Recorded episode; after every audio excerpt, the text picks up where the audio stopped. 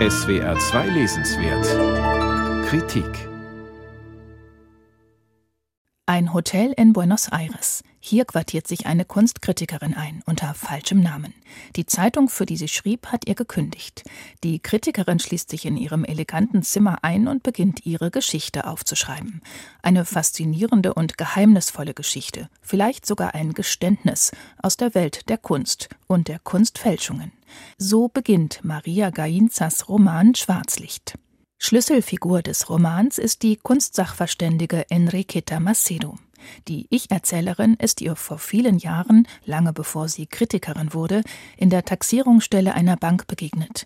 Sie selbst fand dort ihren ersten Job, während die strenge Enriqueta Macedo schon seit Jahrzehnten als Kunstgutachterin der Bank arbeitete.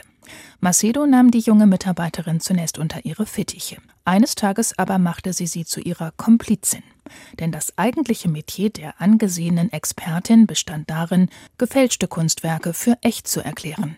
Gar nicht schockiert begleitete die Ich-Erzählerin fortan ihre Chefin, wenn sich diese in den Bars von Buenos Aires mit Fälschern traf und Echtheitszertifikate gegen Umschläge mit Geld tauschte. Doch dann starb Enriqueta Macedo plötzlich. Und die Ich-Erzählerin verlor nicht nur eine Freundin, sondern auch die abenteuerliche und subversive Tätigkeit, an der sie beide so viel Gefallen gefunden hatten. Die Argentinierin Maria Gainza, selber Kunstkritikerin, hat in leichtem und lakonischem Ton einen geistreichen Roman über das Thema Fälschungen geschrieben. Macedo handelt, wie Gainza schreibt, nicht des Geldes wegen, sondern wird im Namen der Kunst zur Straftäterin. Kann eine gute Fälschung etwa nicht ebenso viel Vergnügen bereiten wie ein Original? Ist das Falsche in einem gewissen Punkt nicht wahrhaftiger als das Authentische? Und besteht der eigentliche Skandal nicht darin, dass mit Kunst gehandelt wird? lässt die Autorin ihre Romanfigur fragen. Kunstfälscher und Fälscherinnen sind in Schwarzlicht romantische, rebellische Gestalten. Von der Ich-Erzählerin erfahren wir, wie Enriqueta Macedo in den 1960er Jahren zu einer Gruppe stieß, die in dem Roman Bande der melancholischen Fälscher heißt. Ihr Treffpunkt ein heruntergekommenes Anwesen in einem bürgerlichen Stadtviertel von Buenos Aires, genannt Hotel Melancolico. Interessant ist, dass es einen Ort dieses Namens, an dem sich Künstler und Dichter trafen, in der argentinischen Hauptstadt tatsächlich gegeben hat, auch wenn er heute in Vergessenheit geraten ist.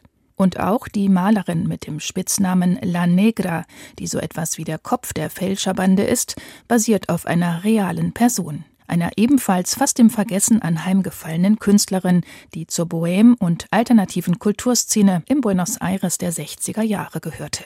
Im Roman fälscht La Negra Bilder von Mariette Lüdes, einer heute noch bekannten, aus Österreich stammenden Malerin und Illustratorin, die 1970 in Argentinien starb. Die Ich-Erzählerin des Romans, das heißt die Kunstkritikerin, pflicht in ihre eigene Geschichte immer wieder andere Geschichten ein, die auf verschiedenen zeitlichen Ebenen spielen. Ein bisschen wie Schachteln mit überraschendem Inhalt, die plötzlich geöffnet werden. Einer dieser Einschübe ist Mariette Lüdes gewidmet. In literarischen Schnipseln lernen wir das bewegte Leben der Künstlerin kennen, mit Stationen unter anderem in Wien, Paris und schließlich Buenos Aires. Die Grenzen zwischen biografischem und erfundenem verschwimmen hier. In dem ganzen Roman sind Wahrheit und Fiktion nie klar voneinander zu trennen. Allem haftet der Zweifel an. Ja, sowie bei einem Gemälde und seiner gelungenen Kopie. Der Unterschied zwischen Original und Fälschung ist schwer zu erkennen. Es ist eine herausfordernde und spannende Reise durch das Labyrinth des Kunstbetrugs, zu der Maria Gainza uns mitnimmt. Ihr Roman ist provokant und äußerst kurzweilig.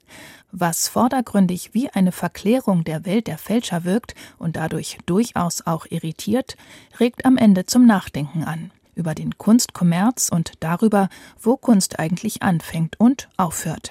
Schwarzlicht ist im Wagenbach Verlag erschienen, wurde aus dem Spanischen übersetzt von Peter Kulzen, hat 176 Seiten und kostet 20 Euro.